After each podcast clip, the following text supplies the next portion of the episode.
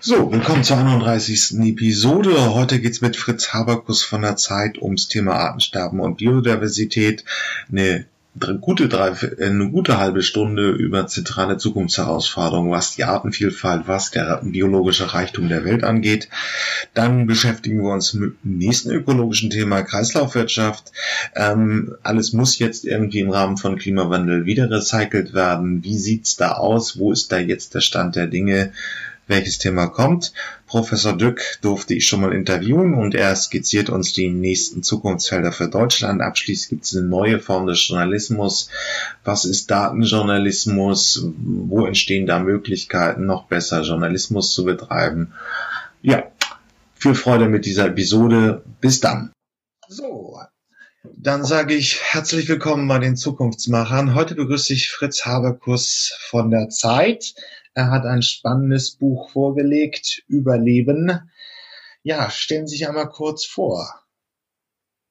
Ja, vielen Dank für die Einladung. Ähm, wie Sie schon gesagt haben, ich bin Redakteur im Wissenschaftsressort bei der Zeit und mache das seit sieben Jahren und schreibe da vor allen Dingen über das Verhältnis von Mensch und Umwelt und Mensch und Natur und ähm, denke sehr viel über die Ökokrise nach und das, ähm, und das Artensterben, über das ich auch ein Buch geschrieben habe, zusammen mit meinem Kollegen Dirk Steffens, der Tarex-Moderator ist. Und ähm, das ist im Mai rausgekommen und ich freue mich auf das Gespräch jetzt.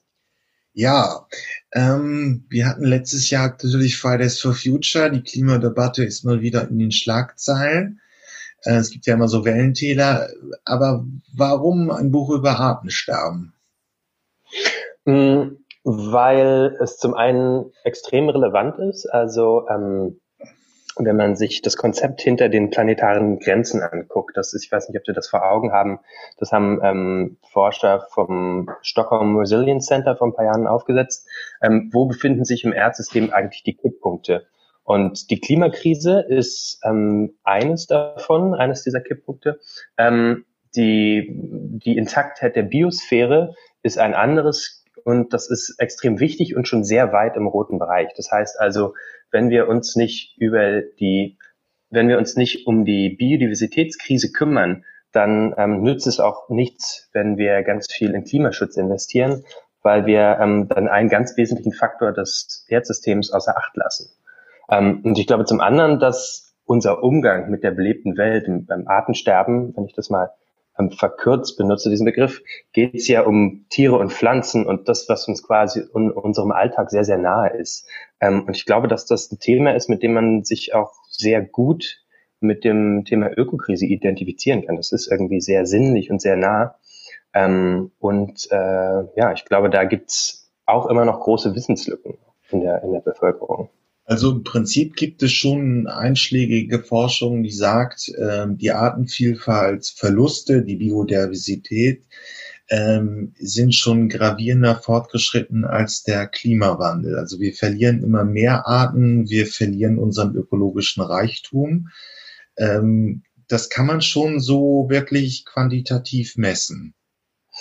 Ja, also die, der, das Aussterben einer Art an sich ist ja ein sehr binäres Ereignis. Ne? Also erst wenn das letzte Individuum von einer Art verschwunden ist, ist so eine Art richtig ausgestorben. Ähm, Biodiversität meint aber eigentlich noch viel mehr als bloß die Artenvielfalt. Also da geht es auch um die Intaktheit oder um, um Ökosysteme und um Gene. Und die büßen wir gerade mit einer massiven, also die Vielfalt der Ökosysteme, Arten und Gene büßen wir gerade mit massiver Geschwindigkeit ein. Ähm, vor zwei Tagen ist ähm, der Living Planet Report vom WWF erschienen, der sich angeguckt hat, wie es um Wirbeltierpopulationen, also das, was man halt, ne, Nashörner, Vögel, Fische, Haie, alles solche, solche Sachen. Ähm, und die haben herausgefunden, dass zwischen 1960 und 2016 68 Prozent aller Wirbeltierpopulationen zusammengebrochen sind, beziehungsweise die, ähm, die Wirbeltiere zurückgegangen sind um 68 Prozent.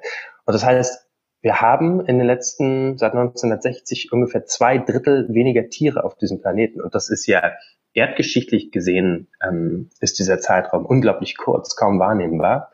Ähm, und das heißt also, die, der, der Handlungsdruck ist da total groß, aber ähm, ich glaube tatsächlich noch nicht so weit in, im öffentlichen Bewusstsein wie die Klimakrise. Ähm, und man muss aber dazu sagen, dass man diese beiden Krisen nicht gegeneinander aufwiegen kann oder gegeneinander stellen kann. Die bedingen sich gegenseitig. Wenn die Erde wärmer wird und sich Klimazonen dadurch verschieben, also wenn es an den Polen ähm, heißer wird, dann wandern Arten mit den, mit den steigenden Temperaturen immer weiter gen Norden. Ähm, das ist so einer dieser Berührungspunkte, wo sich Klimakrise und Biodiversitätskrise begegnen. Ähm, deswegen ähm, darf man diese beiden Sachen nicht voneinander trennen ähm, und muss sie eigentlich immer gemeinsam betrachten.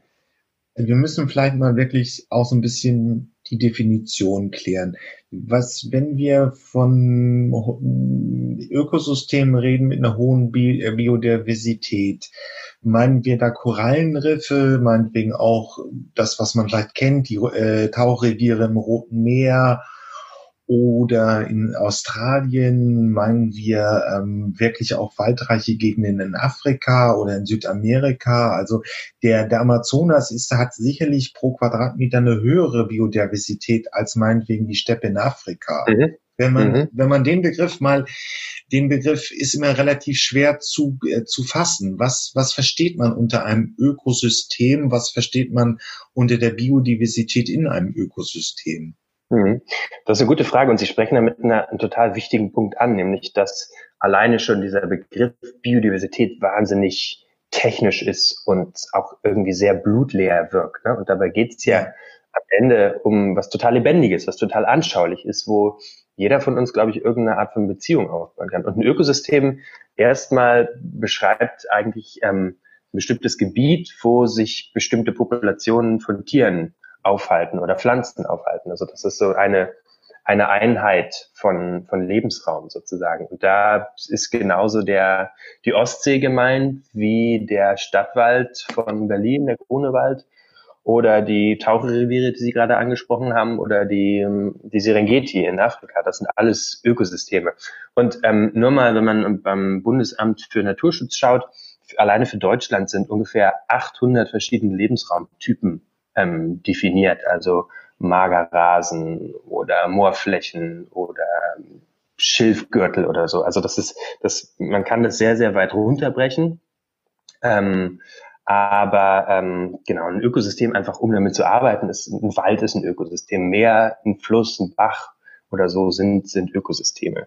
Ähm, ich finde das aber tatsächlich wichtig, dass man sich ähm, dass man, dass man versteht, dass das was mit uns zu tun hat, dass das die Dinge sind, die ähm, unmittelbar uns in unserem Leben berühren. Also jeder, jeder Park hat ein Ökosystem mit einer gewissen Artengemeinschaft, wo bestimmte biologische Prozesse ablaufen. Also wo hier in Berlin, wo ich gerade bin, gibt es den Tiergarten, wo Nachtigallenreviere sind, wo sich Füchse aufhalten, ähm, wo ähm, Raubvögel oder Uhus zum Beispiel nach anderen Vögeln suchen und so. Das heißt, ähm, es gibt diese Ökosysteme überall. Sobald wir vor die Tür treten, sind wir innerhalb von einem Ökosystem. Wir selber als Menschen sind ein Ökosystem, weil wir alleine ähm, Milliarden von, von Mikroben, die in uns leben. Ähm, unser Darm ist besiedelt. Das heißt, dass wir selber sind sozusagen Gastgeber eines, eines Ökosystems. Ähm, und da wirkt jetzt im Prinzip der Klimawandel auf diese Ökosysteme drauf und schädigt sie oder verändert sie. Wie muss man sich das so eigentlich als, als Mechanismus vorstellen? Ist es jetzt hm, also wir, wir kennen wahrscheinlich, ich packe es auch in die Shownotes dieses, dieser Episode, den Aralsee, da ist, ähm, ähm, ist der Wasser abgegraben worden und dann ist ein See praktisch verschwunden.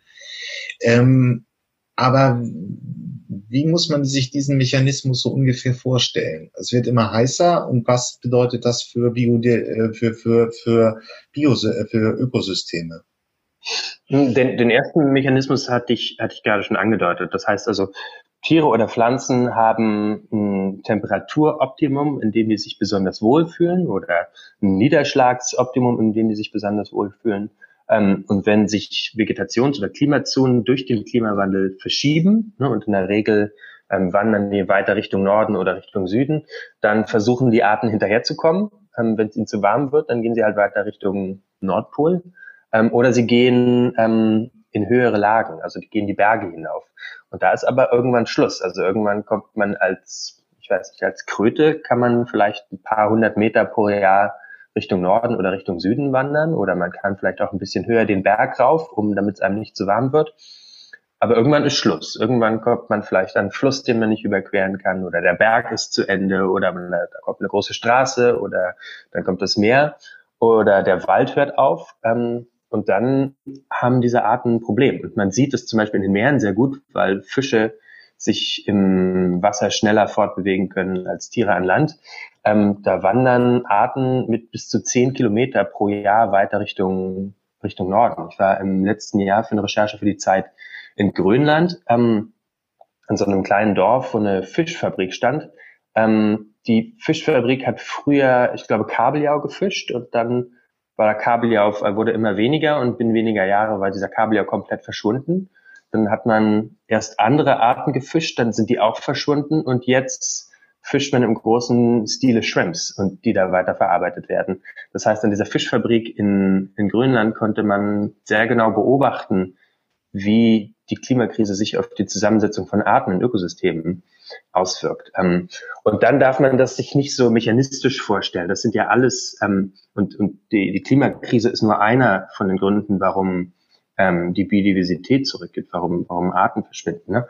Ein, ein weitaus wichtigerer Faktor ist zum Beispiel die direkte Umwandlung von Lebensräumen durch Menschen, also die Abholzung im Amazonas oder hier bei uns in Europa und in Deutschland im Speziellen die industrielle Landwirtschaft. Also ich komme aus Brandenburg, ähm, bin da groß geworden, meine Eltern leben da immer noch. Ähm, wenn man sich anschaut, wie da alles voller Mais und Rapsfelder ist, in denen sich bis auf ein paar Wildschweine, die sich dann im Mais oder im Raps satt fressen können, ähm, praktisch überhaupt keine Artenvielfalt mehr ist, dann hat es natürlich einen Einfluss darauf, wie es den, wie es den, den Pflanzen und Tieren in diesem Ökosystem Agrarlandschaft geht. Und, in, und der, der Mensch ist ja an sich auch nicht immer nur schlecht für diese, ähm, für andere Arten und, und äh, für andere Tiere und Pflanzen. Also ähm, die größte Artenvielfalt hatten wir in Deutschland zu der Zeit, in dem als hier extensive, kleinteilige, kleinbäuerliche Landwirtschaft passiert ist. Also diese ganzen Arten, die so auf so Mähwiesen oder Streuobstwiesen vorkamen, ähm, die haben total von dem menschlichen Einfluss profitiert und die gehen jetzt gerade extrem zurück oder sind schon extrem zurückgegangen, wo der Mensch anfängt, ähm, Landwirtschaft so anders zu betreiben. Ähm, und ein anderer Faktor dafür, warum Arten verschwinden, ist die Verschmutzung oder, oder das Einbringen von Giften, also Insektizide bei den, ähm, bei den Bestäubern zum Beispiel oder, weiß ich nicht, Abwässer beim, die entstehen bei der Förderung von Gold oder anderen Metallen oder so. Das heißt, das ist, und diese Sachen bedingen sich ja dann alle gegenseitig. Das kann man gar nicht so genau immer trennen. Man kann nicht sagen, dieser kleine Ameisenknopf Wiesenbläuling, das ist ein, Schmetterling, stirbt jetzt aus nur wegen der Klimakrise oder nur wegen der Pestizide. Da wirkt dann immer sehr viel. Ähm, das, ist, das ist sehr schwer, das so genau zu trennen. Das ist halt auch ein bisschen das Problem an diesem, ähm, an, an der Biodiversitätsverlusten. Ähm, aber wir müssen, wenn wir jetzt das Problem ernst nehmen, ja uns über Lösungen äh, nachdenken mit pur, mit einfachem Klimaschutz ist es vielleicht nicht getan. Was müsste jetzt passieren, damit wir den Planeten so behalten, wie er jetzt ist? Das ist ja die, die, die eine Million ähm, Dollar Frage. Also ich, ich glaube, man muss zuerst einmal wirklich verstehen, was da draußen passiert. Und das fängt schon damit an, dass wir, dass unser Wissen um um unsere belebte Umwelt total gering ist. Haben Sie eine Ahnung, wie viele, wie viele Arten wir kennen? Nein. Ähm, das, ich wusste das nämlich auch nicht. Ich habe das recherchiert für dieses Buch. Ähm, bislang wissenschaftlich beschrieben, also nach diesem lateinischen zweinamigen Klassifikationssystem sind es ungefähr 1,9 Millionen Arten. Wir wissen noch nicht mal, wie viele Arten es da gibt. Also es gibt relativ gute Hochrechnungen, so 8, 9, 10 Millionen Arten soll es da draußen geben. Das heißt, wir haben bislang wissenschaftlich erst ein Viertel ungefähr oder ein Fünftel wissenschaftlich beschrieben. Und beschrieben heißt ja noch lange nicht, dass wir tatsächlich wissen, was diese Arten brauchen, in was für Räuber-Beuter-Beziehungen die leben, wie die angepasst sind, ähm, mit welchen Temperaturschwankungen die umgehen können. Das heißt, unser Wissen über die Biodiversität ist total lückenhaft wir, wir, wir verstehen sehr wenig aber natürlich verstehen wir genug, um zu sagen, dass ähm, der Mensch ganz viel kaputt macht und, und schuld daran ist. Also ähm, mein, meine erste, mein, der erste Teil meiner Antwort wäre mehr lernen und der zweite Teil wäre ähm, das Versuchen als ein System zu begreifen, ähm, was komplex ist und ähm, dem man zugestehen muss, dass es nach eigenen Regeln funktioniert. Und deswegen, ähm, es gibt ja so Artenschutzprogramme, die zum Teil in der vergangenen Woche aus dem Paper rausgekommen, das sich angeschaut hat, wie viele Arten durch spezielle Artenschutzprogramme vom Aussterben bewahrt worden sind. Das waren so um die, ich glaube, knapp 50 in den letzten Jahrzehnten. Das heißt, wenn man punktuell investiert in einzelne Arten, dann gibt es ja dann sehr, sehr aufwendige und sehr teure Wiederansiedlungsprogramme, dann kann man einzelnen Arten individuell helfen. Aber am großen Ganzen ändert das nichts. Und ähm, wir machen in dem Buch ein paar Vorschläge, wo man ansetzen kann. Eine ist zum Beispiel ähm, mit einem anderen Rechtsverständnis auf Natur zu gucken. Also ähm, es gibt Bewegungen und die kommen häufig aus Ländern, in denen indigene Gemeinschaften aktiv sind, ähm, Natur mit Rechten auszustatten. Also ich war in Mississippi unterwegs, wo es Native Americans gibt, die sagen, der Mississippi, wir leben mit diesem Fluss und wir leben von diesem Fluss, aber wir haben ihn kaputt gemacht. Und eigentlich hat dieser Fluss an sich ein Recht zu existieren. Warum sollte dieser Fluss nicht das Recht bekommen, ein verbrieftes Recht, womit er sich juristisch gegen seine Ausbeutung wehren kann. Und das klingt jetzt erstmal, wenn man das zum ersten Mal hört, ziemlich abgefahren. Und das ging mir auch so. Ähm, tatsächlich aber gibt es in unserem Rechtssystem eigentlich dieses Modell schon. Also jeder Fußballclub, jede Aktiengesellschaft oder Schiffe zum Beispiel sind juristische Personen und können quasi vor Gericht als ein Subjekt auftreten. Ne? Das ist Natur an sich hat dieses Recht nicht. Es gibt nur Umweltgesetze, die dann aber höchstens das Maß an Verschmutzung regeln, aber nicht dem, dem Ökosystem ähm, zugestehen, sich selber zu verteidigen. Und ähm, Sie sind ja selber auch Umweltökonom. Also die eine eine Sache, die glaube ich total wichtig ist, ist ähm, was man externalisierte Kosten nennt. Also ähm, die, wenn ein Auto gebaut wird zum Beispiel, muss, da wird in den Reifen steckt Kautschuk, der in Südostasien produziert wird, für den häufig ähm, Plantagen angelegt worden sind, die auf ehemaligen Regenwaldgebieten stehen. Der Hersteller von diesem Kautschuk, der muss vielleicht für die Arbeiter bezahlen, die diesen Kautschuk produzieren und für den Transport von dem Kautschuk in die Fabrik und dann den Reifen in die, in die nächste Fabrik zu, schiff, zu schiffen aber er muss nicht dafür bezahlen, welchen Schaden diese Plantagen an der Umwelt machen. Und er muss nicht für das CO2 bezahlen, das entsteht beim Transport von diesem Reifen oder das Öl, was ähm, im Armaturenbrett von so einem Auto verbaut wird. Auch das, da entstehen ja CO2-Emissionen, die auch Umweltkosten sind, die auch nicht mit in die ähm, Kalkulation des Unternehmens mit einfließen. Und ich glaube, dass wenn man es schaffen würde, den realen Umweltpreis abzubilden in dem Preis, den Konsumenten bezahlen müssen und den Unternehmen bezahlen müssen, ähm, hätte man einen sehr, sehr wichtigen Hebel gedreht, um ähm, Umweltzerstörung so teuer zu machen, wie sie tatsächlich ist. Ne? Das ist ja, ähm, wir sagen, wir, wir, wir reden davon, dass wir in einem kapitalistischen System leben. Ähm, tatsächlich bilden aber die Preise gar nicht den realen Wert von so einem Produkt ab, weil eben für die Umweltkosten niemand bezahlen muss in der Regel. Also, ähm, es, also jedenfalls nicht in der Kalkulation. Real natürlich schon, wenn am Ende deswegen ein bestimmtes Gebiet nicht mehr bewohnbar wird, weil, weil zu viel Gift im Grundwasser ist, wie wir das jetzt zum Beispiel in Deutschland auch sehen, da wo die Schweinewirtschaft ähm, extrem stark vertreten ist und die Gülle ausgebracht werden muss, ist das Grundwasser mittlerweile so nitratreich, dass es ähm, zum Teil nicht mehr ähm, nicht mehr sicher zu trinken ist. Also das heißt, wir sind, wir sehen diese diese Kosten längst schon und die werden in der Regel aber von der Allgemeinheit zu bezahlen sein oder von zukünftigen Generationen. Das ist das ist eine Idee im Prinzip zu sagen, so wie beim CO2-Preis, man packt einfach auf eine mhm. Tonne CO2 ähm, ähm, einen Preis und dann entfaltet sich die Lenkungskraft des Marktes. Marktes. Ähm, hier wäre im Prinzip, man gibt Biodiversität einen Preis und der muss dann über die Nutzung wieder reinkommen. Es gab sogar auch schon mal spannende Ideen noch vor der Finanzkrise dass zum Beispiel ein Teil des Amazonas ähm, einen Fonds bekommt, also die bekommen die Nutzungsrechte mhm. ähm, und dann kann man die Artenvielfalt in begrenztem Maße nutzen, weil es ja auch ein Schatz ist. Eben man braucht diese Erkenntnisse, die in der Biodiversität sind, für Medikamente, für anderes. Genau. Das heißt, dann, dann würden einfach, wenn man es einfach ähm, in einem Fonds bündelt, irgendwann auch wieder ähm, Zuflüsse äh, reinkommen. Es würden Zahlungen kommen, weil man eben die Biodiversität nutzt. Und dann kann man dieses, diese Region eben so belassen, wie sie gegenwärtig ist. Mhm. Ähm, und ja, natürlich irgendwie gut. Wir haben in Deutschland dann ja auch so eine sehr schöne Idee, ähm, Umweltschutz auf Ländersache durchregeln zu lassen. Und ähm, da gibt's ja fast für jeden Borkenkäfer ein Aktenzeichen.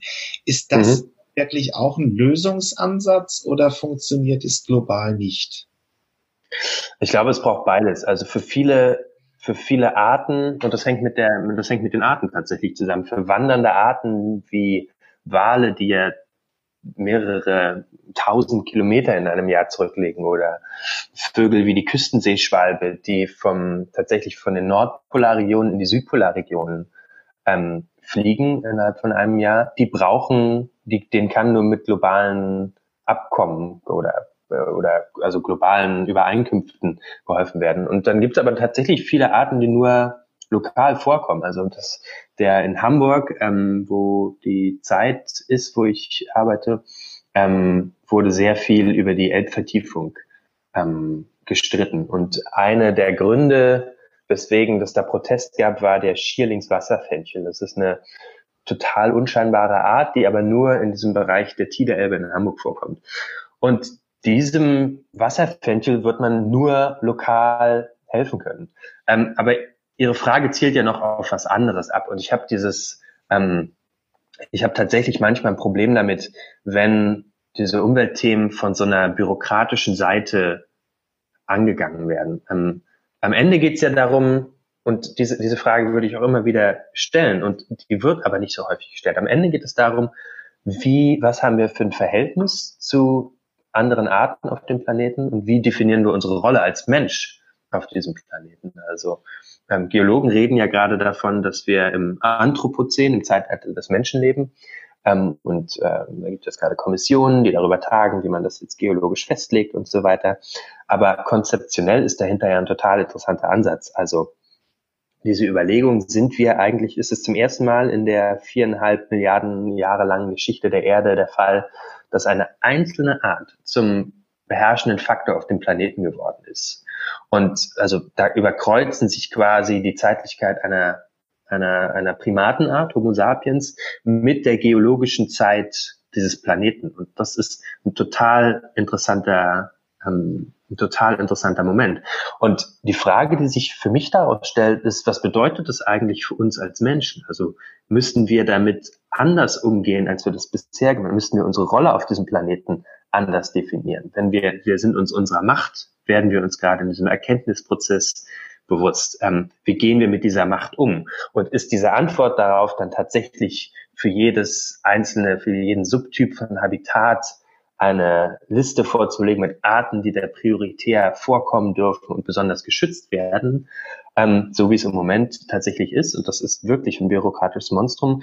Oder müssen wir eigentlich viel grundsätzlicher darüber reden, wie wir auf dieser Erde leben wollen, wer wir sein wollen als als Mensch und als, als Gesellschaft. Das klingt jetzt so groß, aber ich glaube, diese, diese Frage müssen wir, da müssen wir Orte finden und Räume schaffen, in denen wir da grundsätzlich drüber reden können. Weil im Moment ähm, lagern wir das so ein bisschen aus. Naja, dieser Podcast ist ein Raum dafür, ein digitaler, nur es ist sicherlich sehr plakativ, aber was ist denn jetzt eigentlich die neue Qualität an dieser Bedrohung der Arten, im, im Vergleich mit historischen Entwicklungen, da kommen jetzt natürlich die Dinosaurier. Die sind auch mal ja. ähm, ähm, ausgestorben ähm, und uns die Menschen gibt's heute immer noch. Warum ist das heute eine neue Qualität? Warum haben Sie auch ein Buch geschrieben, was eine gewisse äh, Bedrohung skizziert, die, die ja. durch die Arten, durch die Verluste an Biodiversität, an Artenvielfalt eben eintreten wird? Was an, also Aussterben hat es immer gegeben und es gab in der Geschichte der Erde auch schon Massenaussterben, fünf an der Zahl. Ähm, das letzte haben Sie gerade angesprochen, das waren die Dinosaurier. Ähm, und das heißt, Aussterben an sich ist ein ganz normales Werkzeug im Werkzeugkasten der Evolution. Was wir jetzt gerade machen, ist aber von, wir beschleunigen das Aussterben um das 100 bis 1000-fache der normalen Geschwindigkeit. Und wir verändern dadurch den Planeten so, also wir Menschen, wenn man sagt, die, die, die Gattung Homo sapiens gibt es seit, oder die Art Homo sapiens gibt es seit ungefähr 30.000, 300.000 Jahren, pardon. Ähm, das ist ja erdgeschichtlich nochmal ein extrem kurzer Zeitraum. Leben gibt es seit 3,5 Milliarden Jahren. Uns gibt es seit 300.000 Jahren. Und das, was wir heute als Zivilisation betrachten, ne, das hat ja erst so richtig angefangen seit der neolithischen Revolution, also nach dem, ähm, auch nach dem Ende der letzten Eiszeit vor ungefähr 12.000 Jahren. Und diese Zeit seitdem ist eine, ist eine, die klimatisch relativ stabil war. Das heißt, wir sind eigentlich in so eine, wir haben uns entwickelt und unsere Zivilisation und alles das, was uns heute lieb und teuer ist, das hat sich entwickelt in einer Phase von sehr hoher Stabilität. Und was wir jetzt machen, ist, wir bringen dieses System ähm, so durcheinander, also wir, wir würfeln, das hatte ich gerade am, am Beispiel mit den Arten, die weiter Richtung die Berge hoch oder Richtung Nord- oder Südpol wandern. Ähm, wir bringen dieses ganze System total ins Schwanken. Und das Risiko, was wir damit eingehen, indem wir nämlich diesen Aussterbeprozess so, so schnell beschleunigen, ist, dass uns dieses System, das Erdsystem in neuen Zustand kippt. Und am Ende haben Sie schon recht. Also der Erde selber ist das egal, ob da jetzt ein Mensch, ob das 10, Millionen, 10 Milliarden Menschen oder 3 Milliarden Menschen oder vielleicht auch gar keine Menschen oder ob auf ihr Dinosaurier leben. Und der Evolution selber, die richtet auch nicht und die wertet auch nicht. Also Leben wird es immer geben. Die Frage ist, wird es A, wird es menschliches Leben geben und wird es B, menschliches Leben geben, das so angenehm ist für uns wie im Moment.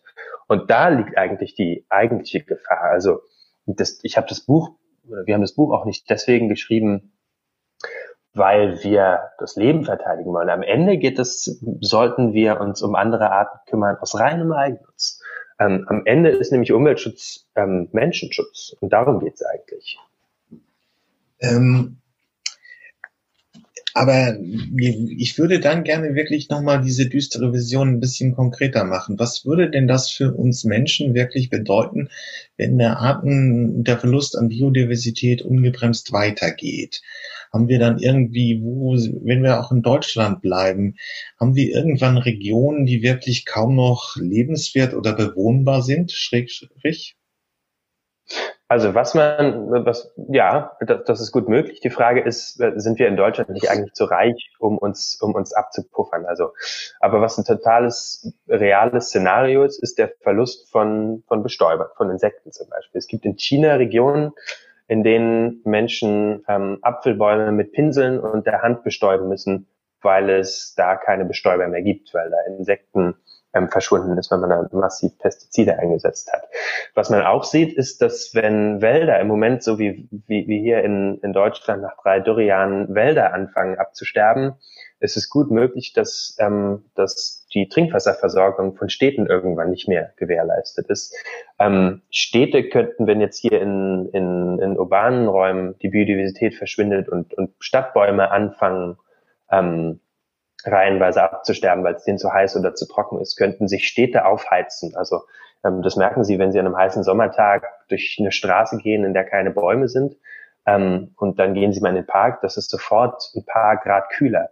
Ähm, und diese, diese ganz, das sind ganz viele kleine, kleine Aspekte, die da zusammenkommen. Aber die größeren, das größere Problem wird sich tatsächlich in, in Regionen abspielen, ähm, die, die klimatisch nicht so günstig sind und wo die Menschen weniger Geld haben, sich gegen die Risiken abzupuffern. Also ähm, wir haben zum Anfang des Gesprächs über Korallenriffe geredet. Ne?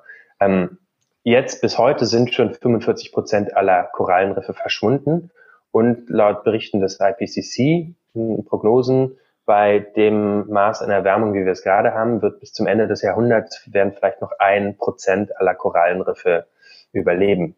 Ähm, Korallenriffe sind nicht nur schöne Tauchreviere, sondern zum einen die Kinderstube für extrem viele Fischarten ähm, und damit auch ähm, beliebtes Fischereigebiet für sehr viele Menschen, die halt von der Fischerei leben. Und zum anderen sind die ein ziemlich guter Küstenschutz, weil die nämlich Wellen brechen und so die Energie vom Meer abfangen, bevor die Wellen dann auf den Strand treffen. Und wenn Sie sich angucken, wie viele Menschen in tropischen Regionen an der Küste leben, dann geht es leicht in eine Größenordnung von 300 bis 300 Millionen bis eine halbe Milliarde Menschen, die ganz direkt davon abhängen, dass es vor ihrer Küste ähm, Korallenriffe gibt oder Mangrovenwälder zum Beispiel.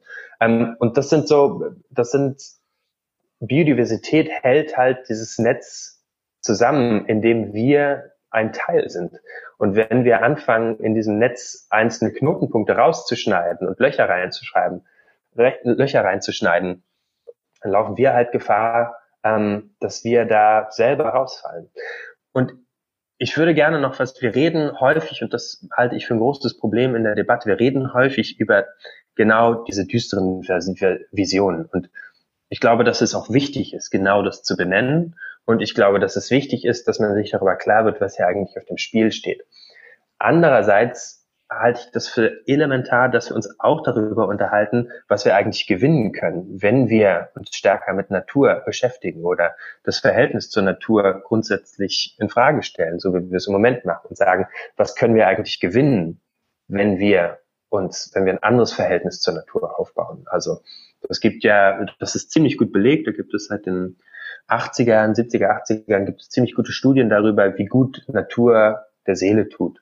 Ähm, also es gibt die, die berühmteste Studie davon ist in einem Krankenhaus in Pennsylvania gelaufen. Da hat sich ähm, jemand angeschaut, wie schnell genesen Leute eigentlich nach einer OP, ähm, wenn sie A, entweder aus dem Krankenhausfenster auf eine Wand gucken oder B, auf einen Baum gucken oder auf Grün gucken. Und die Leute, die auf, äh, die auf Natur schauen, haben weniger Rückfälle und sind schneller wieder entlassen worden, brauchen weniger Schmerzmittel.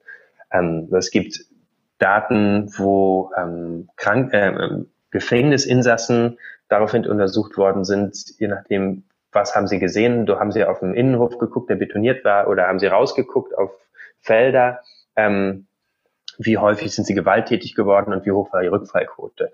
Und das, das sind jetzt alles so kleine Studien, aber die verdichten sich alle zu einem sehr genauen Bild, nämlich dass uns Natur gut tut, dass Natur wie so eine Art Medizin ist. Ähm, und das ist zum Beispiel eine Sache, die wir, die wir gewinnen können, wenn wir, wenn wir mehr Natur in unser Leben lassen. Also, das weiß ja jeder, der schon mal einen Sonntagsspaziergang gemacht hat oder warum fahren wir im Urlaub an die Berge und, ähm, und ans Meer? Eben weil wir, weil es irgendwas in uns gibt, das, wo wir eine Verbindung zur Natur spüren. Aber gut, dann auch zum Abschluss. Ähm, wir müssen leider zu Ende, zum Ende kommen. Ähm, das ist sicherlich klar und die, diese, diese Morgen sind wir alle Totkommunikation in der Umweltbewegung beim Klimawandel ist jetzt sehr virulent, ist natürlich immer, das fällt dann immer beim Zusammenhaus wie ein Kartenhaus. Das kann schon verstehen, dass da auch eine positive Motivation gesucht ist.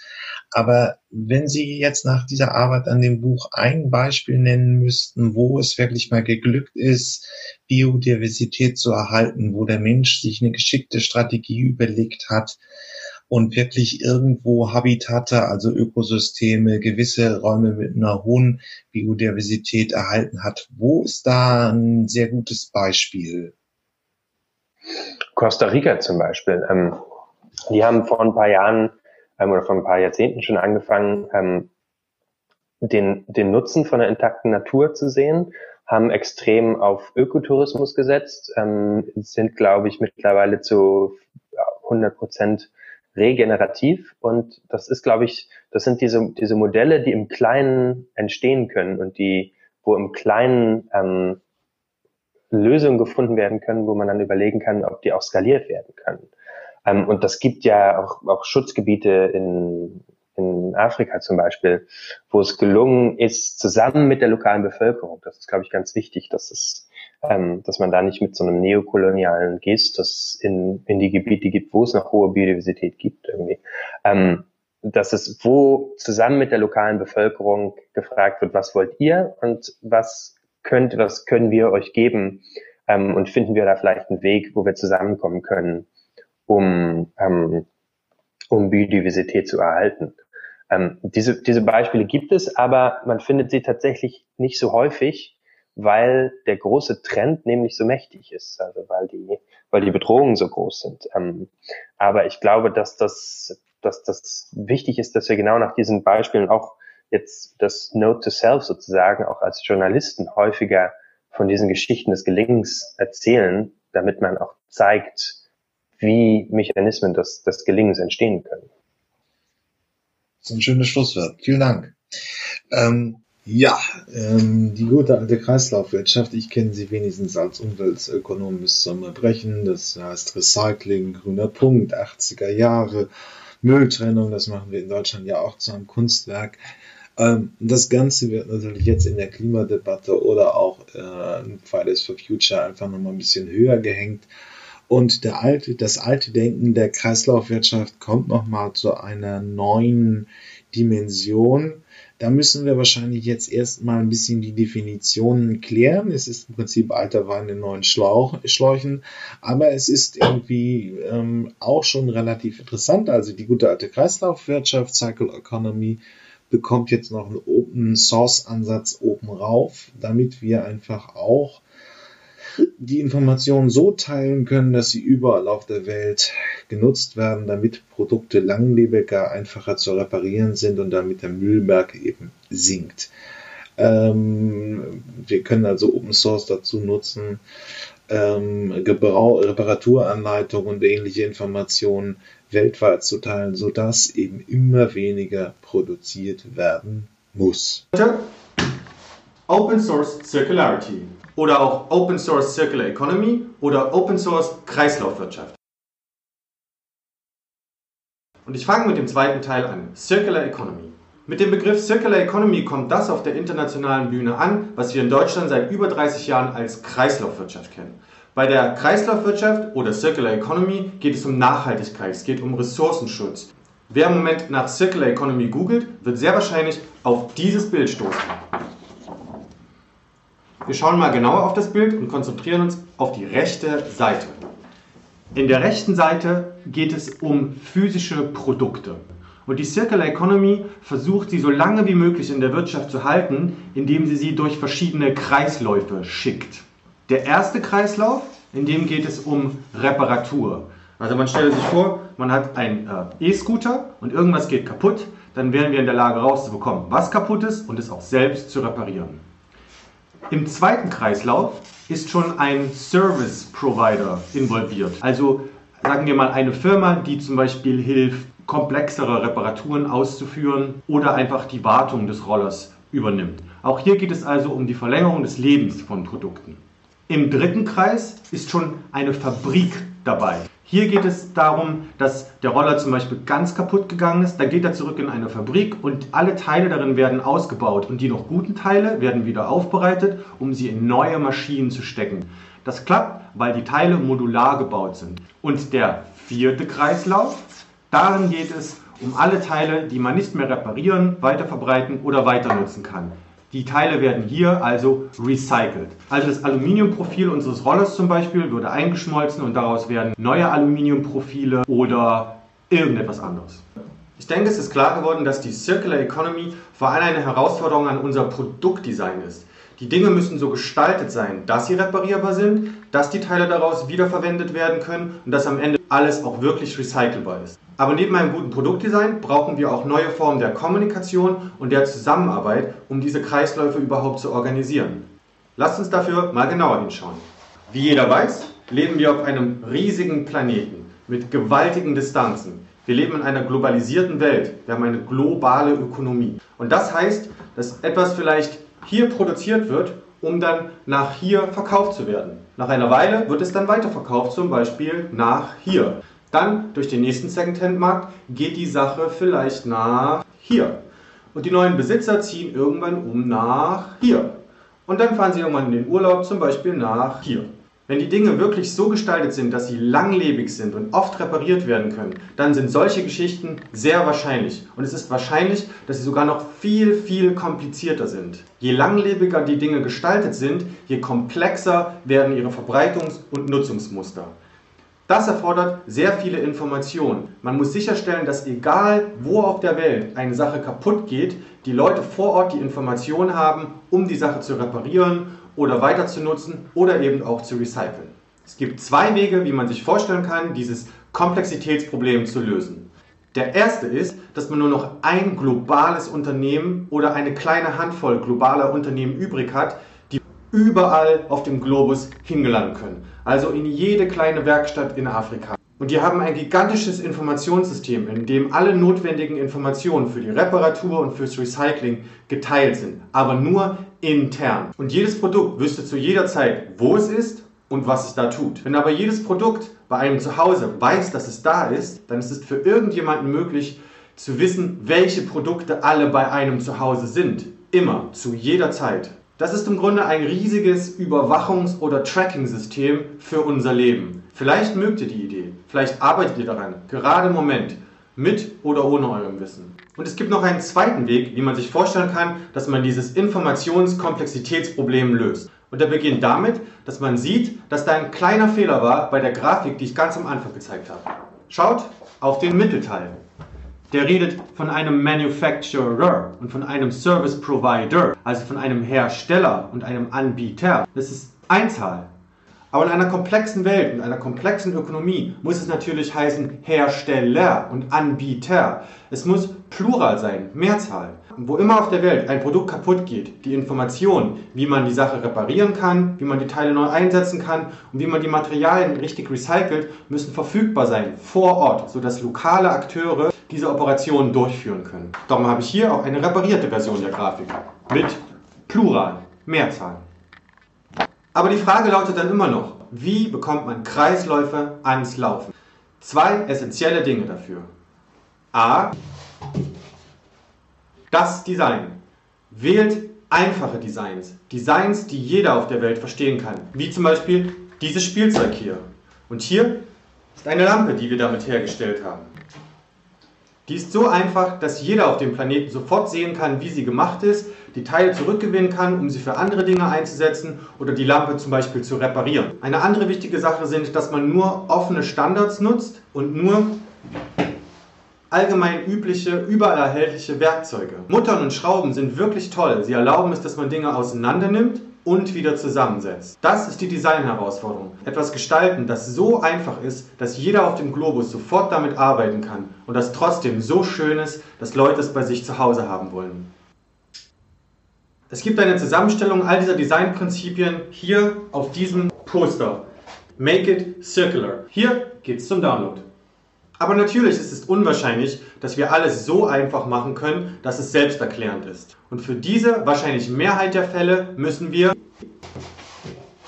Share Information, Informationen teilen. Man muss sicherstellen, dass die Informationen, die notwendig sind, um ein Objekt zu reparieren, die Teile neu einzusetzen oder die Materialien richtig zu recyceln, verfügbar sind, wo immer das Objekt hingeht. Oder man stelle sich folgende Story vor. Man hat eine Scooterfabrik hier in Italien. Und jemand auf der anderen Seite der Welt, in China, hat eine Reparaturfrage. Sicher, die Person in China könnte einen anrufen und man selbst leitet die Person Stück für Stück durch den Reparaturprozess. Aber das wird nicht passieren. Die Kosten sind viel zu hoch. Mit Sprachbarrieren umgehen, mit Zeitzonen umgehen, ähm, die Zeit am Telefon verbringen, vielleicht über Lizenzfragen sprechen. All das, um einen einzigen Scooter zu reparieren? Nein, die Information muss verfügbar sein, wo immer das Objekt hingeht. Die Information muss verfügbar sein, in editierbaren Formaten und unter offenen Lizenzen. Warum in editierbaren Formaten? Editierbar heißt, dass man Dateien teilt, die man noch modifizieren kann. Warum? Stellt euch vor, jemand repariert euren Scooter, verbaut neue Teile drin. Dann muss es für denjenigen möglich sein, die Dokumentation auch schnell abzudaten und gemeinsam mit dem Scooter weiterzugeben, damit alle zukünftigen Besitzer des Scooters sehen können, was jetzt darin verbaut ist und in der Lage sind, diese Teile auch zu zirkulieren. Und ihr als die Hersteller seht diese Dokumentation und vielleicht inspiriert sie euch für zukünftige verbesserte Kreislaufdesigns des Scooters. Das nennt man Open Innovation. Und es erfordert, dass die Dokumente dafür unter offenen Lizenzen geteilt sind. Zum Beispiel einer dieser Creative Commons Lizenzen. Offene Lizenzen ermöglichen es Leuten rechtlich überhaupt erst mit euren Dokumenten zu arbeiten. Ohne eine offene Lizenz würde jeder, der eure Dokumente oder modifizierte Versionen davon weitergibt, sich strafbar machen. Und nebenbei, für verfügbare Dokumentationen in editierbaren Formaten unter offenen Lizenzen, dafür gibt es einen etablierten Namen, Open Source. Und in der Welt von Software funktioniert das ziemlich gut. Aber für die Welt von Hardware müssen wir noch ziemlich viele Dinge ausprobieren und rausbekommen. Aber das ist genau dasselbe für die Welt von Kreislaufdesign, wo wir auch das Allermeiste überhaupt erst noch ausprobieren und rausbekommen müssen. Und das Interessante ist, bei beiden, bei Openness und bei Kreisläufen, steht man vor denselben Fragen. Man muss über Ökosysteme nachdenken. Will ich ein Produkt wirklich kreislauffähig gestalten, dann muss ich sicherstellen, dass eines Tages irgendwer, irgendwo, irgendwann kreativ und konstruktiv mit dem Produkt arbeiten kann. Ich muss sicherstellen, dass ein Ökosystem unbekannter Akteure aktiv auf mein Produkt zugreifen kann und die darin hineindesignte Zirkularität auch auslösen kann. Und es ist genau das gleiche bei Open Source, wo ich Dinge so dokumentiere, dass für mich unbekannte Akteure irgendwann mal kreativ und konstruktiv mit meinem Produkt weiterarbeiten können. Auch da denke ich darüber nach, ein Ökosystem aus unbekannten Akteuren zu ermächtigen. Und die Open Source Pioniere haben dafür Methoden und Werkzeuge entwickelt, die wir nutzen können und von denen wir lernen können, wenn wir versuchen, Kreisläufe zu entwickeln. Und ja, das beinhaltet Geschäftsmodelle. Aber dafür gibt es eine andere Videoserie und die findet sich hier. Okay, um zusammenzufassen. Frei verfügbare Dokumentation in editierbaren Formaten unter offenen Lizenzen. Das ermöglicht die Kommunikation und Kollaboration für eine funktionierende Kreislaufwirtschaft. Ja, ein zweiter Punkt an dem ganzen Konzept ist relativ wichtig und auch eigentlich einleuchtend, die Verknüpfung mit erneuerbaren Energien. Klar, das ist ja auch im Prinzip das Hauptwort, was Photovoltaik, Windkraft und was weiß ich alles noch dazu gilt. Ist, hier ist eben die Energiequellen erneuerbar im Gegensatz zu den klassischen Verbre äh, Kohle, Gas, und ähm, Benzin. Also genau da setzt eben auch nochmal die äh, Secular Economy an und sie überträgt dieses Konzept der Erneuerbarkeit auf physische Produkte. Deswegen hören wir uns das jetzt nochmal gesondert an. Lebende Systeme gibt es seit mehreren Milliarden Jahren und es wird sie auch in der Zukunft weitergeben. In der Natur gibt es keine Müllberge. Im Gegenteil, Stoffe durchlaufen einen Kreislauf. Der Abfall von einer Art ist die Nahrung einer anderen. Energie gibt es durch die Sonne. Dinge wachsen und sterben wieder. Und die Nährstoffe fließen zurück in den Boden. Und das funktioniert. Aber wir Menschen haben einen linearen Ansatz gewählt. Wir nehmen, wir benutzen, wir entsorgen. Ein neues Handy kommt raus und wir werfen das alte weg. Unsere Waschmaschine geht kaputt, also kaufen wir eine neue.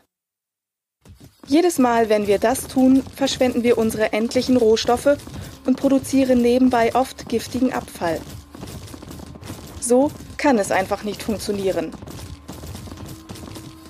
Aber wie dann? Wenn wir akzeptieren, dass die Natur als Kreislauf funktioniert, können wir unser Denken so ändern, dass auch wir einen Kreislauf benutzen? Fangen wir bei dem biologischen Kreislauf an. Wie kann unser Müll wertvoll werden? Wenn wir Produkte und Bestandteile überdenken und überarbeiten und all die Verpackungen. Wir können kompostierbare Materialien entwickeln, die zu Nahrung von Pflanzen werden. Wie man in Filmen oft hört. Keine Rohstoffe sind bei der Herstellung verloren gegangen. Also, was ist mit den Waschmaschinen, den Handys, Kühlschränken? Wir wissen, dass sie sich nicht zersetzen können. Hier müssen wir uns etwas anderes überlegen. Einen Weg, um kostbare Metalle, Polymere und Legierungen zu behalten. So, dass ihre Qualität erhalten bleibt und sie in der Zukunft für andere Produkte benutzt werden können. Was, wenn die Produkte von heute die Rohstoffe von morgen werden? Wirtschaftlich macht es Sinn. Anstatt einer Wegwerfgesellschaft, an die wir uns gewöhnt haben, kommen wir zu einer Zurückbringgesellschaft, wo Produkte so gestaltet sind, dass sie wieder auseinandergenommen und zurückgegeben werden können. Eine Lösung wäre, Besitztum zu überdenken.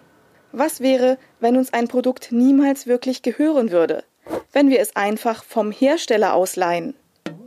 Fassen wir die beiden Kreisläufe zusammen. Stellt euch vor, wir würden Produkte so gestalten, dass sie zu den Herstellern zurückkommen. Die technischen Materialien würden wieder benutzt werden und die biologischen Stoffe hätten wieder einen Wert.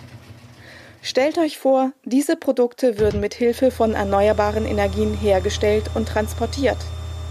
Dann hätten wir ein Modell, das Wohlstand für lange Zeit verspricht. Und die gute Nachricht ist, es gibt schon Firmen, die anfangen, auf diese Art und Weise zu arbeiten. Aber das Kreislaufdenken ist nicht nur für eine Firma und ein Produkt wichtig. Wir müssen alle Firmen in der Wirtschaft vernetzen.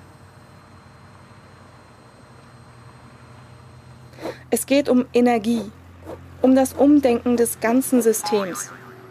Wir haben fantastische Möglichkeiten für die Zukunft, anstatt immer weiter zu machen wie bisher. Es ist wirklich möglich, dass wir mit Kreativität und Innovation unsere Zukunft überdenken und neu gestalten.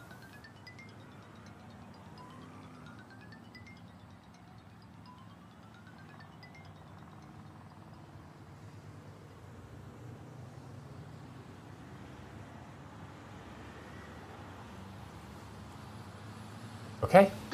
Ja, ähm, und der dritte Punkt ist Open Source und es wird häufiger ähm, auch falsch verstanden. Deswegen lassen wir uns das jetzt hier mal von Lars Zimmermann, einem der Protagonisten der deutschen Szene, bisschen genauer erklären. Das ist nämlich der kernneue Bestandteil, also die Kreislaufwirtschaft würde halt ähm, im geschlossenen System wie in Deutschland vielleicht auch funktionieren, aber es funktioniert natürlich nicht international. Man kann irgendwie äh, ein Gut, was man aus Deutschland nach Asien liefert, nicht wirklich reparieren und der Stoffkreislauf bleib, bleibt nicht geschlossen. Ähm, ja, und deswegen lassen wir uns das jetzt nochmal sehr präzise als neue Komponente in der alten Kreislaufwirtschaft erklären. Das und haben dann ganz abstruse Vorstellungen. Und es gibt ähm, drei Hauptwege, über die Open Source eigentlich stattfindet. Und das erste ist so ganz klassisch, wie die allermeisten Leute sich das vorstellen. Man broadcastet so Building Plans. Man hat irgendwas gebaut und dann schreibt man das Schritt für Schritt auf und äh, für andere, damit die das einfach nachbauen können. Das kommt vor, ist aber meiner Einschätzung nach eher der unbedeutendere Teil, wenn wir über Open Source reden. Die zweite Sache, die viel wichtiger und interessanter ist, sind Foren.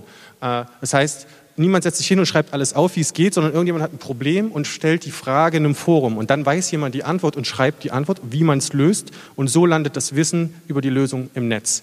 Schönes Beispiel ist wirklich äh, die, das Forum von Arduino, wo so eine Million Einträge sind zu einfach allem. Ja? Und wenn man irgendwas mit dem Arduino bauen will, schaut man erstmal in diesem Forum nach und findet sofort erste Ideen, vielleicht schon Softwarebibliotheken, die man runterladen kann und so weiter. Und der dritte Schritt ist einfach, ähm, und so entsteht tatsächlich Open Source Software, Uh, Open Workflows.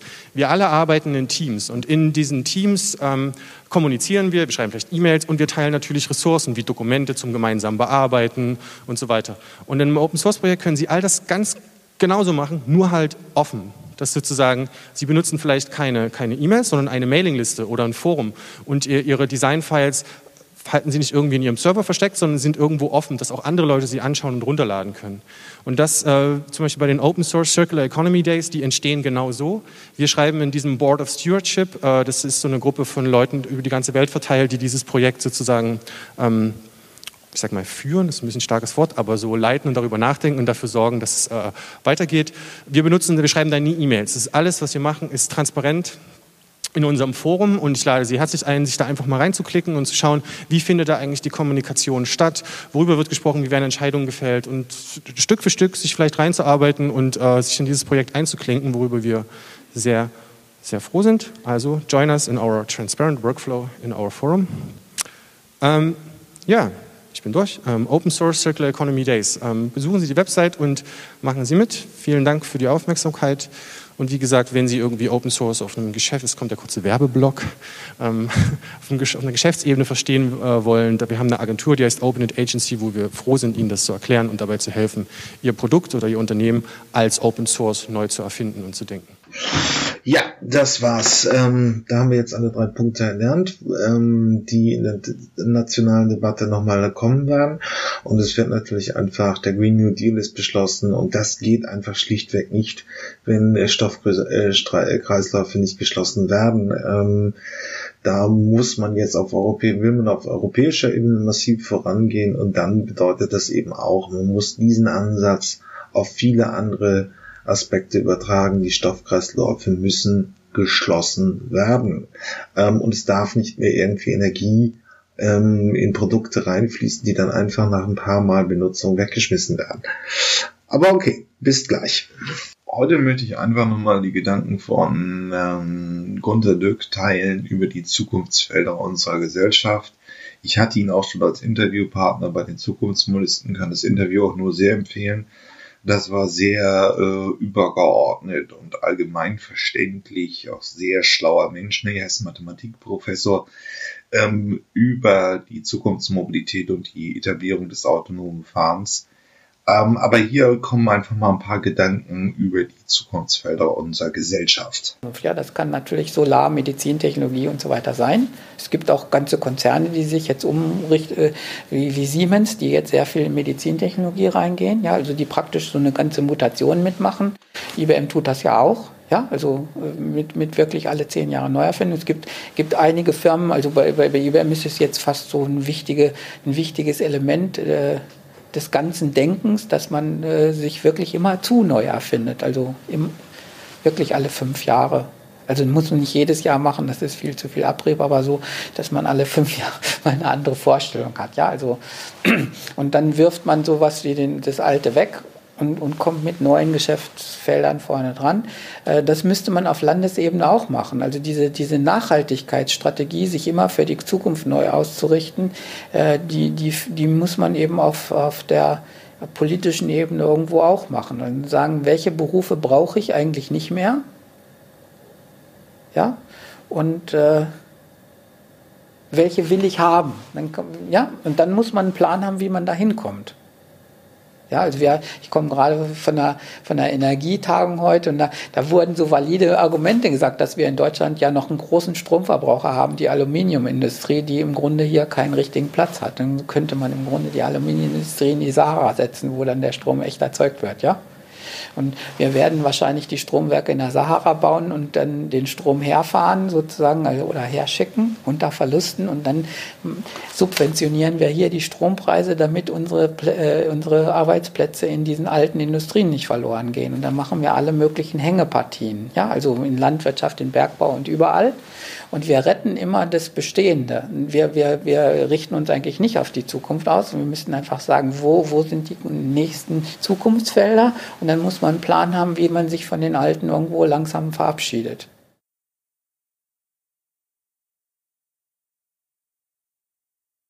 Es gibt sowas wie eine Automatisierung vieler Dienstleistungen. Also praktisch habe ich ein bisschen, äh, dass, dass, man im Reisebüro eben relativ selbst kann. Ich komme mit festen Vorstellungen da und äh, weil ich vorher gesurft habe, wickeln die jetzt nur noch das Geschäft ab. Also ich weiß schon, welchen Flug ich haben will, habe ich mir alles im Internet angeguckt und jetzt kaufe ich da noch das Ticket. Sozusagen, dann geht dieser Beruf quasi von Beratung langsam auf Abwicklung. Ja, das, weil ich weiß dann, wenn ich zur Bank gehe, wie viel Tagesgeldzinsen es gibt, habe ich mich vorher erkundigt, habe mich auch schon entschlossen, das zu nehmen, brauche keine Beratung, gehe hin und sage, macht's jetzt. So.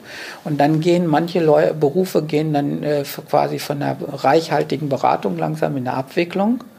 Und dann, wenn man an dem Punkt ab, äh, angekommen ist, wo die Beratung dann fast gar nicht mehr erbracht werden muss, werden die Berufe ganz automatisiert, weil die Abwicklung eigentlich nicht der Hauptteil ist, den, den, den man von Menschen abgewickelt haben muss. Und dann sehen wir jetzt so eine Tendenz in vielen Berufen, äh, dass, dass erst das Haupt äh, halb automatisiert wird, dann kriegt das so eine Art Callcenter-Status, dann wird es nochmal standardisiert, industrialisiert und dann verschwinden die Jobs langsam in so Zeitverträge, Niedriglohnjobs oder in Autos Outsourcing. Ja, also so. Und äh, da sehen wir einfach jetzt, dass sehr viele Berufsgruppen dahin gehen. Also wir sehen jetzt die, es ist nicht eine Schere zwischen Arm und Reich, was da in meiner Zeitung steht, sondern eine zwischen den Leuten, die hier, deren Berufe jetzt quasi industrialisiert werden und langsam automatisiert werden. So. Und die müsste man irgendwie retten in das neue Gebiet. Ja, und auf der anderen Seite haben wir ja dann diese Jobs, die immer reichhaltiger werden. Ähm, So, die Aufgabe wäre für ein Land, sich Gedanken zu machen, wie, wie kriege ich die Leute, die automatisiert werden, was ja irgendwo überall passiert, ein Wert, da kommt man, kommt man nicht raus. Wie kriege ich die relativ schnell immer in den höheren Sektor? Wie gesagt, in, in so viel, in, in, großen Konzernen würde man sich das überlegen. Man stößt Geschäftsfelder ab und nimmt immer neue dazu, nach oben. Die Frage ist natürlich, diese Frage lösen auch die Konzerne nicht. Was, passiert mit den Menschen, die ich nach unten weg automatisiere? Und äh, stelle dann immer Hochschulabgänger äh, nach oben ein. Ähm, äh, die, die, die, wir müssen irgendwie die Frage stellen, wie, wie kriegen wir das wieder geschlossen?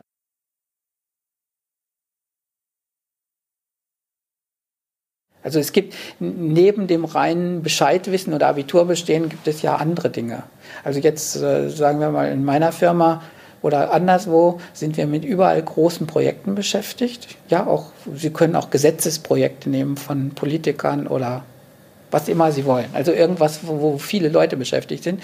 Und sie sehen, dass sich wenig bewegt überall, dass die Projekte irgendwie immer so stottern. Und wenn man sich zusammensetzt und warum, warum funktioniert das nicht? Dann sagen die Leute, die Komplexität hat zugenommen. Du kannst dir nicht vorstellen, wie kompliziert das ist. Ähm, äh, das ist die erste. Fast noch an erster Platz wird stehen, äh, die Kommunikation war schwierig, wir konnten uns nicht einigen, die Interessenkonflikte waren zu stark und, und es war keine gemeinsame Vision in dem Projekt. Wir hatten anderes Verständnis, haben uns dauernd gezankt, da waren Leute, die wollten nicht und so weiter.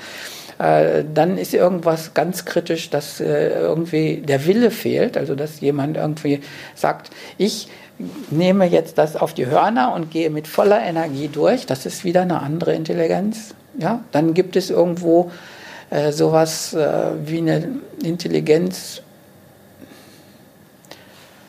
äh, eine schöne Vision zu machen, dass die Leute von sich aus folgen. Ich brauche irgendwo, ich muss irgendwas Einigendes in den Menschen haben. Ja? Also warum sie jetzt dahinterhergehen. Äh, Heute, heute ist das Einigende meistens, wir müssen Geld sparen. Das, das, das seziert die ganze Sache. Also praktisch dann, da kommt natürlich ein gewisser Druck drauf, aber das Ganze kommt nicht in Bewegung, weil man das Geld lokal spart. Also ich spare jetzt in diesem Zimmer Geld, in dem anderen Zimmer Geld und so weiter. Das führt zu lokalen Optimieren und, und lähmt das ganze System. Und was wir eigentlich brauchen, sind so ein bisschen große Entwürfe, die wirklich Spaß machen, wo man hinterhergehen kann.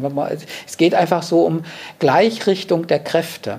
Und wenn man normale Unternehmensführer hat, sagt also, wir haben die besten Leute, wir haben die besten Produkte, alles ist gut, aber uns fehlt irgendwie die Energie, unsere vollen PS auf die Straße zu bringen. Sowas hört man sehr oft. Ja? Oder unsere Partei hat die beste, das beste Programm, das Beste. Leider versteht uns der Wähler nicht und leider verstehen wir nicht, wie man die Massen mobilisiert. Und, und äh, worum es heute im, im, in nächsten Zeit oder in der nächsten Zeit geht, ist sowas wie die Leute irgendwie auf eine gleiche Linie zu bekommen.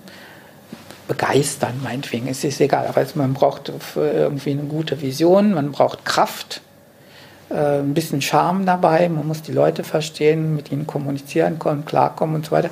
Und das ist alles nicht Gegenstand unseres Bildungssystems. Ja, das würde man abbuchen unter Persönlichkeit bilden das ist nicht Gegenstand in der Schule. In der Schule werden quasi die Tugenden der normalen Intelligenz als Betragensnoten oben drüber geschrieben. Das ist Fleiß, Betragen. Die Psychologie sagt eher, dass man äh, alles, was mit, Seele und so und, Persönlichkeit zu tun hat, am besten gleich mit dem dritten Lebensjahr schon drin haben sollte. Nicht, nicht, nicht, nicht mit 26. Und da, da da kümmert sich eigentlich keiner drum. Und dann haben wir natürlich das Problem, dass immer festgestellt wird, dass Leute, die einen, einen vernünftigen sozioökonomischen Hintergrund im Elternhaus haben, äh, die gehen, rauschen einfach so durch die Schule durch, relativ mühelos, und die anderen haben es schwierig. Das liegt einfach zum Teil jetzt daran, also die Spaltung der Gesellschaft kommt auch darin, dass wir jetzt im Arbeitsleben diese anderen Faktoren brauchen, also nicht nur Wissen, sondern dieses, dieses Persönliche auch. Und das können unter Umständen viele Eltern gar nicht leisten. Die Schule will es gar nicht leisten, weil sie sagen, wir haben schon Schwierigkeiten mit dem Lehrplan genug. Also da gibt es dann hin und her so eine Schuldzuweisung. Die Eltern sagen, äh, das muss die Schule leisten. Die Schule sagt, jetzt auch ist zu mir auch mal gesehen, gesagt worden, als wir mal ein Pflegejahr hatten zu Hause, dass, dass die Schule den Anspruch hat, dass die Kinder vollkommen fix und fertig gut erzogen da beim Unterricht abgeliefert werden. Und äh, das ist meine Aufgabe und Sie befüllen ihn dann mit Wissen. Das, das ist ihre Aufgabe. Aber so diese, die, die, die Verantwortung für die Persönlichkeit eines Menschen wird irgendwo hin und her geschoben. Das kann nicht sein. Also im nächsten Zeitalter geht das nicht.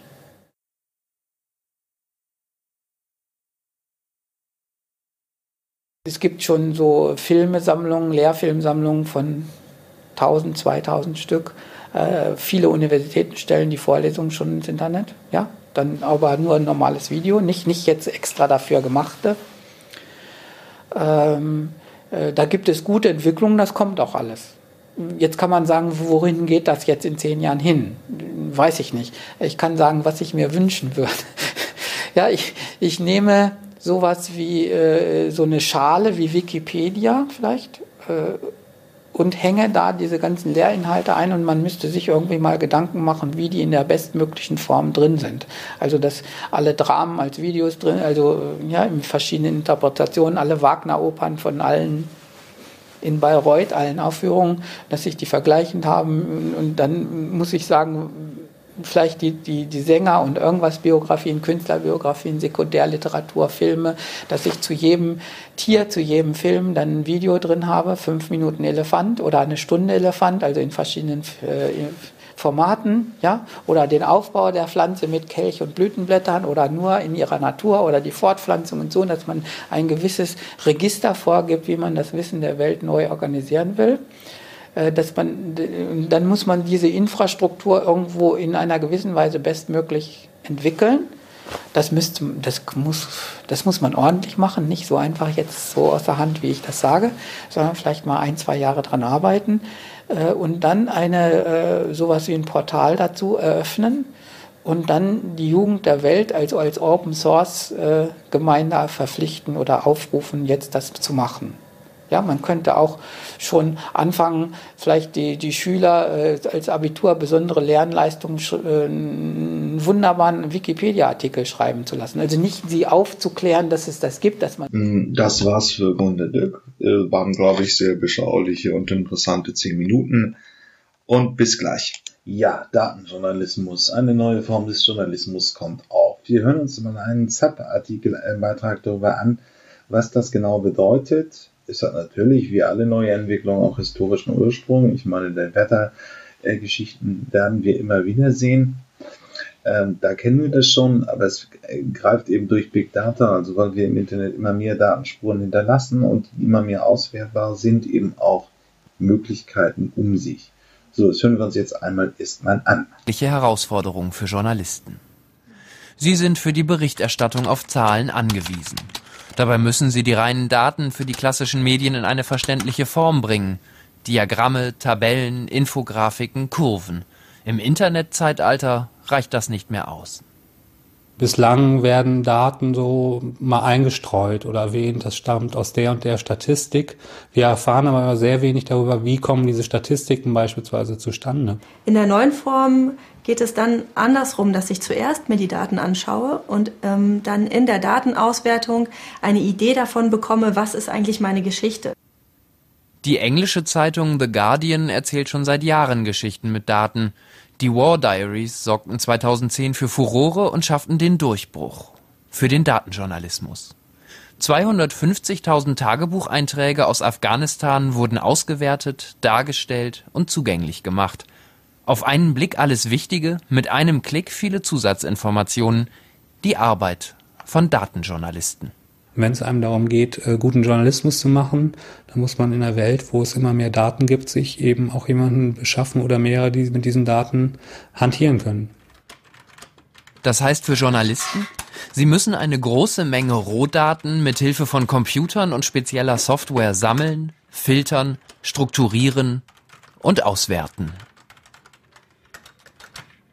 Als Datenjournalist muss ich nämlich nicht mehr auf die Daten verlassen, die andere für mich ausgewertet haben, seien es Interessensgruppen, Ministerien oder Forschungsinstitute, sondern ich kann das selber machen. Ich kann selber ähm, entscheiden, wo in dem Datensatz der relevante Punkt und der Kern sozusagen steckt und den ich dann für meine Recherche in den Mittelpunkt stelle.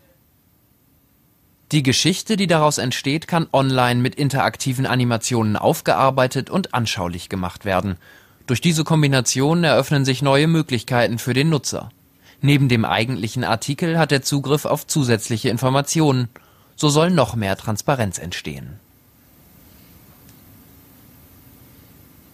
Zeit Online schrieb über den grünen Politiker Malte Spitz und die Verbindungsdaten, die die Telekom über ihn gespeichert hat. Dazu veröffentlichten die Journalisten eine interaktive Karte, mit der anschaulich wird, wann, wo, wie oft und wie lange der Politiker telefoniert hat, in einem Zeitraum von sechs Monaten. Mit einem Klick können seine Handyverbindungsdaten angesehen und heruntergeladen werden. Dennoch ist diese hintergründige Form des Journalismus in Deutschland noch nicht wirklich etabliert. Auf der einen Seite ist es so die Datenkultur und die Gesetzgebung und auf der anderen Seite die Journalisten und die Kultur der Journalisten. Also wir haben noch nicht so lange ein Informationsfreiheitsgesetz wie in den USA zum Beispiel. Das heißt auch, dass Behörden ähm, ganz anders damit umgehen. Also sind noch nicht so routiniert darauf zu äh, reagieren, damit zu arbeiten, Daten herauszugeben. Das ist sehr schwerfällig im Moment noch. Denn nicht viele Datensätze sind frei zugänglich und verwendbar. So ist die Nutzung von behördlichen Statistiken meist zeit- und kostenintensiv. Viele Journalisten wissen nicht, was sie an Daten einfordern dürfen. Das Informationsfreiheitsgesetz muss dringend novelliert werden. Es ist sehr schwer, da auf verschiedenen Ebenen Informationen zu erhalten. Ähm, es gibt mehr als 15 verschiedene Informationsfreiheitsgesetze auf Bundesebene. Es gibt das Umweltinformationsgesetz, Landesebene. Also es ist wirklich sehr kompliziert. Stefan Wehrmeier von der Open Knowledge Foundation setzt sich dafür ein, dass der Zugang zu Behördendaten in Deutschland erleichtert wird. Er fordert Open Data, offene Daten für alle. Open Data ist das Veröffentlichen von nicht personenbezogenen Daten und nicht sicherheitsrelevanten Daten aus, der, aus Behörden, aus der Regierung und der Verwaltung äh, unter freien Lizenzen und maschinenlesbar. Die englischen und amerikanischen Regierungen ermöglichen auf Online-Plattformen ihren Bürgern schon seit Jahren den umfangreichen Zugriff auf behördliche Dokumente und Rohdaten. In den USA und Großbritannien gehört die Politik von offenen Daten in die Regierungsprogramme. In Deutschland ist das noch anders. Wir brauchen ein ordentliches Signal von oben, von der Regierung, dass Open Data in Deutschland jetzt gewollt ist und dass Behörden damit offiziell anfangen dürfen. Und äh, das wird dringend gebraucht. Andere Länder sind da schon viel weiter, Großbritannien, die USA. Wir liegen da mittlerweile fünf Jahre hinterher. Prinzipiell denke ich, dass wir Journalisten und Journalisten auf jeden Fall äh, eigentlich ein unheimliches Repertoire an Informationen, das da auf uns zukommt, dem wir uns bedienen können. Und auch durchaus zumindest unsere Verbände da Lobbyismus betreiben sollten, dass ähnlich dem Informationsfreiheitsgesetz äh, es ein Datenfreiheitsgesetz gibt. Rohdaten sind die Grundlage für den Datenjournalismus. Mit ihnen können sich Journalisten auf eigene Berechnungen stützen, anstatt auf fremde Interpretationen angewiesen zu sein. Sie sind unabhängiger in der Recherche und in der Auswertung. Ein neuer Weg im Investigativ. Ja, wir schauen jetzt einmal in die Köpfe eines Journalisten und hören uns an, wie hier eine Story entwickelt wird. Das Beispiel mit der Wetterkarte hatte ich schon. Hochkomplexe Wetterlagen werden auf einen für den Zuhörer, Konsumenten ja sinnvolles Maß reduziert. Also aus vielen komplexen Wetterdaten kommt die Information, morgen regnet's. Und das gibt es eben, weil wir immer mehr Daten haben, eben in mehr anderen Möglichkeiten. Und äh, es hat Ähnlichkeiten eben auch mit anderen Datenbereichen. Also Big Data in der Industrie ist ein immer größeres Thema. Das gilt eben auch für den Journalismus. Wenn man Datenjournalismus erklären will, für Leute, die noch nie was davon gehört und nie was zu tun haben, finde ich immer den Wetterbericht ganz anschaulich, weil der Wetterbericht eigentlich äh, einer der besten Datenjournalismusprojekte der Welt ist und mit Sicherheit der, größte. Da werden Daten überall auf der Welt gesammelt. Äh, Niederschlagsmengen, äh, Luftdruck, Temperaturen, Windstärken, also Daten werden dann aufbereitet, von Experten, Meteorologen ausgewertet und wird zu einer Kernbotschaft verdichtet. Morgen Nürnberg 30 Grad, die Sonne scheint.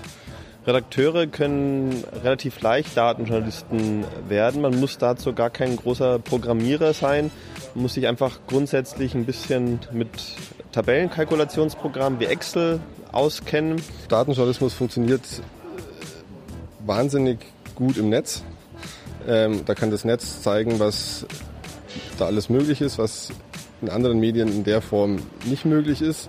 Zugleich ist es aber auch ein Brückenschlager, weil viele Sachen, die man im Datenjournalismus macht und umsetzen kann in Anwendungen, dann auch in die klassischen Medien übertragen werden kann. Die Daten findet man ähm, vor allem bei öffentlichen Seiten, wie zum Beispiel dem Statistischen Bundesamt oder bei govdata.de, ein Datenportal für Bund, Länder und Gemeinden, ähm, oder bei offenedaten.de, das ist äh, aus der Zivilgesellschaft heraus von der Open Knowledge Foundation initiiert, oder man ruft direkt bei ähm, Behörden an und fragt, ob sie einem äh, die Daten als XLS zum Beispiel zuschicken können. Ich werde ein guter Datenjournalist, indem ich äh, es wirklich selbst ausprobiere, mit Tools spiele, zum Beispiel mal mit dem Data Wrapper anfange vom ähm, ABZV, wo ich sehr leicht Visualisierungen erstellen kann. Ähm, es ist wirklich äh, Learning by Doing und ich brauche natürlich irgendwie noch ein, Team. In der Regel gehören drei Leute dazu. Der Journalist, zweitens ein Programmierer, wenn es ein bisschen komplexer ist und drittens ein, ein, Grafiker, der dann für eine ansprechende optische Aufbereitung. Ja, und jetzt schauen wir uns einmal ein größeres Projekt an vom Tagesspiegel. Da sind Fahrräder mit äh, Sensoren äh, versehen worden. Die sind in Berlin äh, herum, hat man sich herumfahren lassen um den Abstand bei Überholvorgängen zu messen.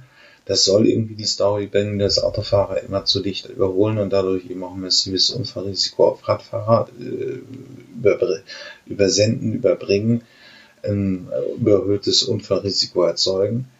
Ähm, das ist natürlich ein eigener und auch sehr viel aufwendigeres Verfahren, weil hier selbstständig Daten erhoben worden sind. Ähm, die dann eben in einer journalistischen Geschichte verarbeitet werden. Berlin wächst und nicht nur die Einwohnerzahl steigt, noch viel schneller steigt die Zahl der Radfahrer. Seit den 70ern nimmt sie kontinuierlich zu. Weil es kaum geschützte Radwege gibt, müssen Radfahrer sich dabei meist die Straße mit Autos teilen. Dort gibt es eigentlich klare Regeln. Autofahrer müssen mindestens eineinhalb Meter Sicherheitsabstand halten, wenn sie Radfahrer überholen. Doch weder Polizei noch Stadtverwaltung prüfen, ob sich daran gehalten wird. Wir fanden es bezeichnend, dass einer der größten Streits in der Berliner Verkehrsdebatte völlig ohne Fakten geführt wird. Und das, obwohl mangelnder Überholabstand einer der häufigsten Gründe ist, warum Menschen sich in der Stadt nicht trauen, aufs Fahrrad zu steigen. Also haben wir beschlossen, einen Sensor zu bauen, mit dem wir diese Abstände messen können. So kam das Radmesserteam zusammen. Kurz darauf bekam es eine Förderung des MIZ Babelsberg und in den nächsten drei Monaten entwickelten zwei Physiker und mehrere Journalisten im Tagesspiegel einen Ultraschallsensor und eine App. Mit beiden zusammen lässt sich der Überholabstand erstmals zuverlässig messen. Als wir nach circa drei Monaten Entwicklungszeit die ersten richtigen Testfahrten machen konnten, sind wir vom ICC zum Cottbusser Tor gefahren. Die Ergebnisse waren schockierend. Und als wir sie veröffentlicht haben, wollten 2500 Menschen freiwillig an unserem Experiment teilnehmen. Also wurden 110 weitere Sensoren in einem Makerspace gebaut und Stück für Stück getestet. 100 Freiwillige aus 99 Postleitzahlen fuhren mit den Sensoren zwei Monate durch Berlin. Sie legten dabei 13.300 Kilometer zurück und konnten dabei 16.700 Überholvorgänge messen. Die gesammelten Daten wurden mit Hilfe von maschinellem Lernen und eigenen Algorithmen ausgewertet. Die Ergebnisse waren dramatisch in mehr als der Hälfte aller Fälle wurde mit zu wenig Abstand überholt. Die Erkenntnisse aus dem Projekt Radmesser wurden in einer Swipe Story veröffentlicht, einem neuen Erzählformat, das der Tagesspiegel extra für dieses Projekt entwickelte. Wo nur Vermutungen im Raum standen, kann nun auf Basis von Fakten diskutiert werden. Ja, äh, so viel dazu. Jetzt haben wir mal ein neues Feld im Journalismus kennengelernt. Aber dazu muss man natürlich auch sagen, ich habe mir den Spaß mal gemacht, das einzugeben bei Stepstone und das genaue Einstellenprofil rausgekommen. Äh, die Medien sind halt eben, äh, gerade auch unsere Traditionsmarkenjournalismus, sind in einer Krise. Äh, und dadurch ist es die Frage, ob wirklich auch neue und auch Themen wie Datenjournalismus wirklich nach vorne gebracht werden. Dann würden sie wirklich auch mal ein bisschen Geld für eine Stellenanzeige ausgeben. Ähm, offensichtlich ist das eben nicht der Fall. Man darf auch nicht vergessen, es ist eine, bei Innovation ist es immer, es ist neu, deswegen berichte ich auch drüber. Auf der anderen Seite ist der Journalismus auch noch immer sehr geisteswissenschaftlich geprägt. Und ob man da so begeistert ist für neue Datenstories, ist eine andere Frage. Mir kam es jedenfalls so vor bei der Vorbereitung dieses Beitrags, dass da viel Werbung drin ist. Ähm, von den traditionellen Marken äh, des Journalismus. Also ein Stellenangebot ist für den Bereich relativ wenig. Man darf ja nicht vergessen, Big Data ist in der Industrie ein Riesenthema, in vielen wirtschaftlichen, technischen oder medizinischen Anwendungen. Okay, was schauen wir uns das einfach mal an. Bis dann. Ja, das war's mit den Zukunftsmachern diese Woche. Ähm, hat mich mir hat Spaß gemacht ähm, und wenn ihr irgendwelche Themenvorschläge, Themenideen habt oder einen Interviewpartner sucht, meldet euch einfach unter jürgen.fahrt.elektroautovergleich.org. Ähm, sonst bewertet mich gut, das wäre nett. Äh, und bis zum nächsten Mal. Tschüss.